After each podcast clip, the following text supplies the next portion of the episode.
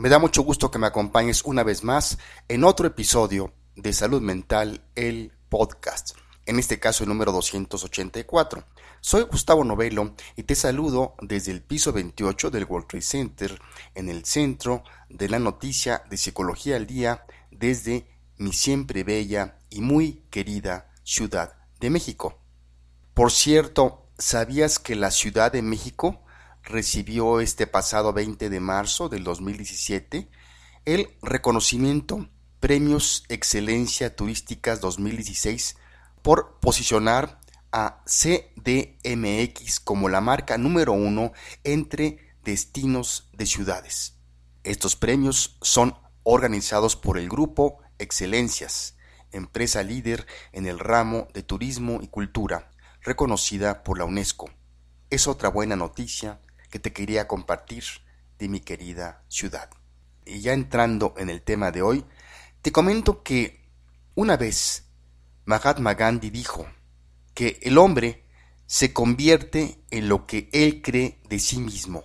Si yo me mantengo diciéndome a mí mismo que no puedo hacer cierta cosa, es muy probable que termine convirtiéndome en incapaz de hacerlo. De forma contraria, si yo tengo la creencia de que puedo hacerlo, seguramente voy a adquirir la capacidad de hacerlo, inclusive si yo no pude hacerlo en el principio. Y es algo muy cierto, mi querida amiga y amigo, nuestros pensamientos nos pueden destruir o convertirnos en los seres más extraordinarios. Acompáñame en los siguientes minutos donde profundizaremos en el tema de este episodio, nuestros pensamientos entre el infierno y el cielo. Salud Mental, el podcast, comienza después de esta breve introducción musical con Niles Barkley y su canción Crazy.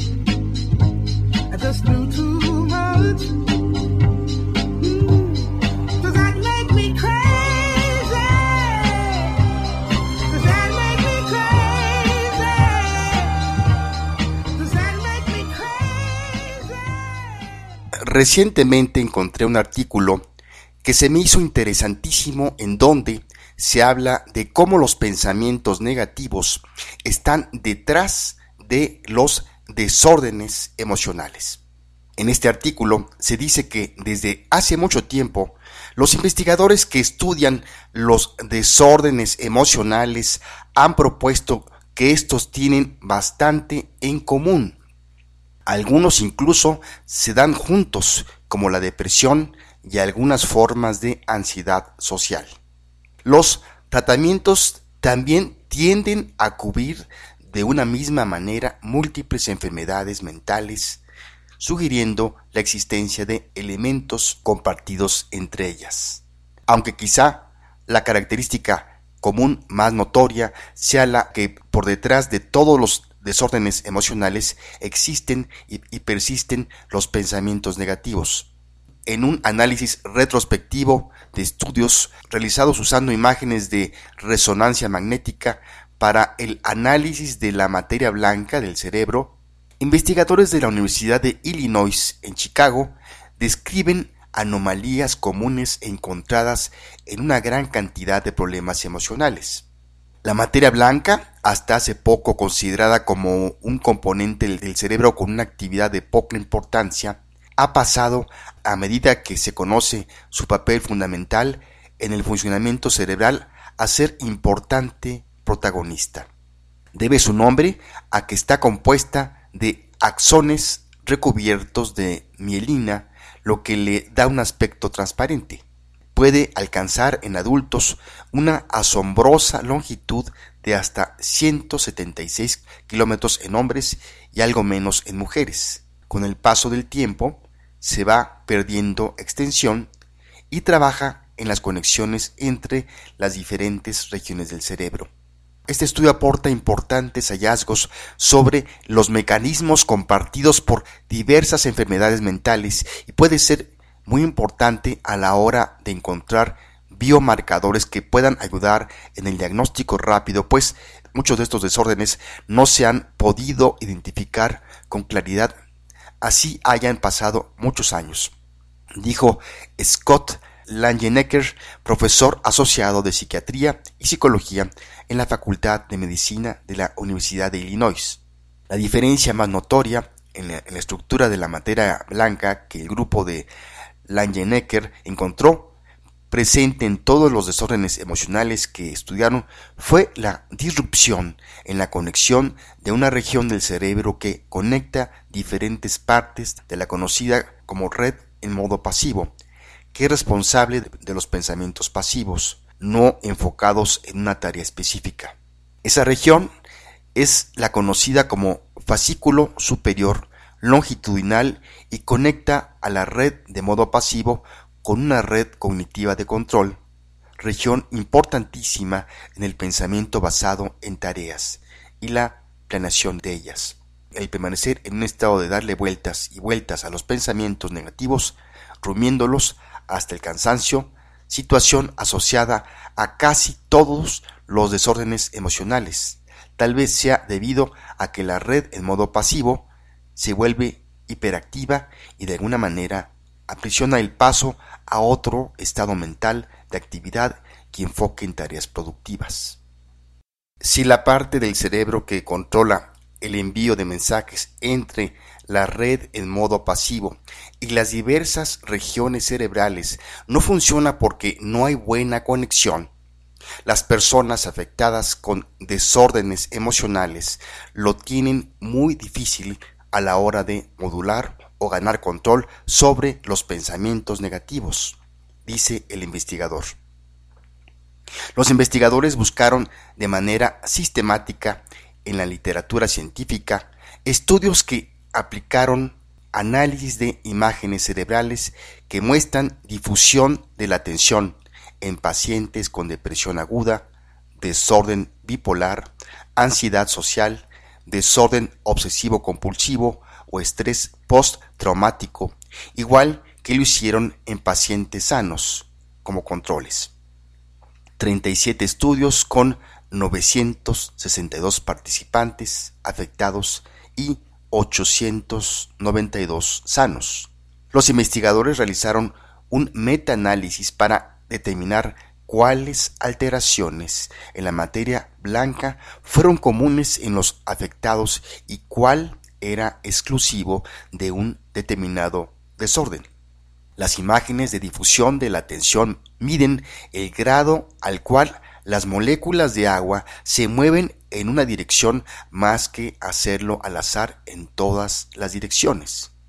Da una medida indirecta de la microestructura de la materia blanca y puede dar información sobre la conectividad de diferentes partes del cerebro, dijo Lisan Jenkins, miembro del equipo. Si usted piensa en la materia blanca como la autopista del cerebro, conectando todas las regiones y las redes neuronales, un área con el movimiento del agua dirigida con fuerza en una sola dirección podría pensarse como una superautopista con todos los automóviles moviéndose, nada de atascos. Un área con movimiento del agua menos dirigidos se podía pensar como una carretera de dos carriles con varias salidas y paradas de movimiento lento. La región del cerebro conectadas por esas vías lentas no comunicarán tan bien como las que ofrece una autopista. En el meta-estudio, los investigadores buscaron si los participantes afectados por desórdenes emocionales tenían en su materia blanca movimientos de agua menos dirigidos por los del grupo control. Uno de los hallazgos más sorprendentes fue que las personas con el desorden obsesivo compulsivo compartían la mayoría de las anomalías cerebrales con las personas afectadas por otras enfermedades emocionales. Habíamos esperado que esta condición se mostrara diferente a los otros desórdenes, pues los síntomas son únicos y distintos, comentó Langenecker. El diagnóstico tradicional para el desorden obsesivo compulsivo consiste en la observación de pensamientos repetitivos sobre objeto o tareas que se exteriorizan. En los otros desórdenes emocionales, los pensamientos repetitivos se mantienen en el interior del individuo. Entonces, nuestro hallazgo de patrones comunes para todos los desórdenes emocionales podría ayudar a mejorar los tratamientos. El único desorden que se salió del patrón estudiado es el del estrés postraumático. Y tendría sentido pues corresponde a la respuesta del cerebro a un evento traumático puntual, que puede desaparecer con tratamiento que disipe y logre hacer olvidar el hecho. En el desorden bipolar, caracterizado por periodos de depresión y manía, los investigadores encontraron falta de dirección del agua en la región derecha del cerebro, como también de la izquierda. Todos los desórdenes emocionales tienen disrupciones en el hemisferio izquierdo en mayor o menor grado, lo que vuelve al desorden bipolar un poco particular y explica ese comportamiento que oscila entre la manía y la depresión. Estudios anteriores en pacientes que han sufrido derrames cerebrales ha mostrado que las anomalías en el hemisferio derecho están asociadas con síntomas que expresan hacia afuera como manías, mientras que cuando el hemisferio izquierdo está afectado, lo que ocurre en la mayoría de las dolencias emocionales, se producen síntomas similares a los de la depresión. Hasta aquí el resumen de este artículo. Ahora bien, mi querida amiga y amigo, quiero hacer algunas reflexiones. Esta asombrosa investigación sobre las alteraciones de la materia blanca del cerebro producirá resultados de una enorme magnitud en el combate a esos problemas emocionales que tanto sufrimiento y desgaste ocasionan. Lo bueno es que existen evidencias científicas de que los pensamientos negativos están detrás de los desórdenes emocionales, algo que se había hablado mucho en teoría. Somos seres compuestos por un cuerpo físico, mente y espíritu. Si somos conscientes de cómo nuestra mente es tan poderosa para enfermarnos, también seamos conscientes de cómo cambiando nuestros pensamientos negativos por positivos podemos cambiar nuestras enfermedades mentales por salud mental. Ahora bien, ¿cómo lograr cambiar un pensamiento negativo por uno positivo? La clave y la solución a este problema está en una simple pero poderosa palabra, sustituir. Como sabes, nuestra mente solo se puede enfocar en una sola cosa a la vez. Es por eso que si estás muy ocupado u ocupada intentando quitar de tu mente los pensamientos negativos, siempre fracasarás y al contrario, aumentarán y no podrás lograr tu objetivo, que es cambiar ese pensamiento por uno positivo. Es por esto que lo inteligente es sustituir ese pensamiento negativo por un pensamiento positivo. Y lo vas a hacer con los siguientes pasos. Paso número uno. Ten una libreta pequeña siempre a la mano, ya que esta será tu aliada y la que te ayudará a sustituir de forma fácil y sencilla tus pensamientos y además te ayudarán a medir tus resultados y a crear el nuevo hábito positivo de, pensamientos. Paso 2. Al identificar un pensamiento negativo, abre tu libreta e inmediatamente escríbelo y enseguida, dándole la vuelta a ese pensamiento negativo, sustitúyelo por un pensamiento positivo.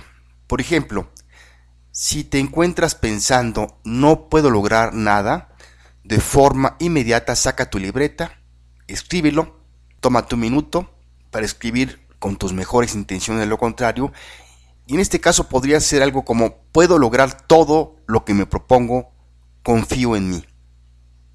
Paso número 3. Presta atención a tu mente para comprobar qué pensamiento te viene. Si nuevamente es negativo, vuelve a usar la libreta y sustitúyelo por un pensamiento positivo. Y así hasta que garantices que ese pensamiento sea el pensamiento positivo que reina en tu mente. Y por supuesto, te sientas bien. Recuerda que lo importante aquí es tu deseo de cambio y tenacidad, lo que te llevará a transformarte. Si esto lo conviertes en un hábito, lograrás lo que muy pocas personas logran, que es ser dueña de sus pensamientos. Y además te brindará en tu vida una gran ayuda y grandes beneficios. Recuerda la frase que alguna vez dijo Buda, el fundador del budismo. Todo lo que somos es el resultado de lo que hemos pensado. Está fundado en nuestros pensamientos y está hecho de nuestros pensamientos. Si quieres profundizar en el tema de hoy, te recomiendo el artículo en que nos basamos para este episodio, que se llama Atascos en las autopistas del cerebro, publicado este pasado 10 de enero del 2017 en el portal cierta ciencia. También están los libros La importancia de nuestros pensamientos, del autor doctor Sergio Cabello, editorial Palibrio, y otro que se llama 365 pensamientos para atraer prosperidad a tu vida, de la autora Lilia Reyes Espíndola, editorial Diana México. Pues bien, llegamos al final de este episodio número 284. Si tienes alguna sugerencia o comentario, búscanos en iVoox o Poderato y allí encontrarás el espacio para escribirnos. Por cierto, esta semana, a raíz de nuestro episodio anterior, Las dos caras de la soledad, me volvió a escribir nuestra querida amiga María Trinidad Herrera a través de mi correo gusnovelo.gmail.com. Y aunque ya le contesté por el mismo medio, quiero agradecerle públicamente sus palabras que me motivan mucho a seguir adelante. Gracias, mi querida María Trinidad, y seguiremos en comunicación, por supuesto. Vamos a ir cerrando este episodio y te comento que la, en la entrada y salida musical estuvo presente en esta ocasión Nars Barkley y su canción Crazy o Loco. Por si no lo sabías, Nars Barkley es una colaboración musical entre el productor Danger Mouse y el cantante rapero C. Lo Green. Ellos saltaron a la fama con su single Crazy, con un video característico inspirado en el test de Rorschach y por su afición a disfrazarse en los conciertos de Star Wars, Gladiadores, Napoleón, Dynamite y Matrix. Parte de la letra de Crazy o Loco dice, recuerdo cuando perdí la cabeza. Había algo tan agradable en ese lugar. Incluso tus emociones tuvieron un eco en tanto espacio. Y cuando estás allí afuera, sin cuidado, sí, estás fuera de contacto, pero no fue porque no sabía lo suficiente, solo sabía demasiado. ¿Eso me convierte en un loco? Y espero que tengas el tiempo de tu vida. Pero piensa dos veces. Ese es mi único consejo. Y mi consejo, mi querida amiga y amigo, es no dejes que tus pensamientos negativos controlen tu vida. Empieza hoy mismo a hacer los cambios para una mejor vida. Una mejor vida que bien la mereces. Me despido de ti y te mando un fuerte abrazo donde quiera que te encuentres en tiempo y lugar. Soy Gustavo Novelo, te espero por aquí, hasta la próxima.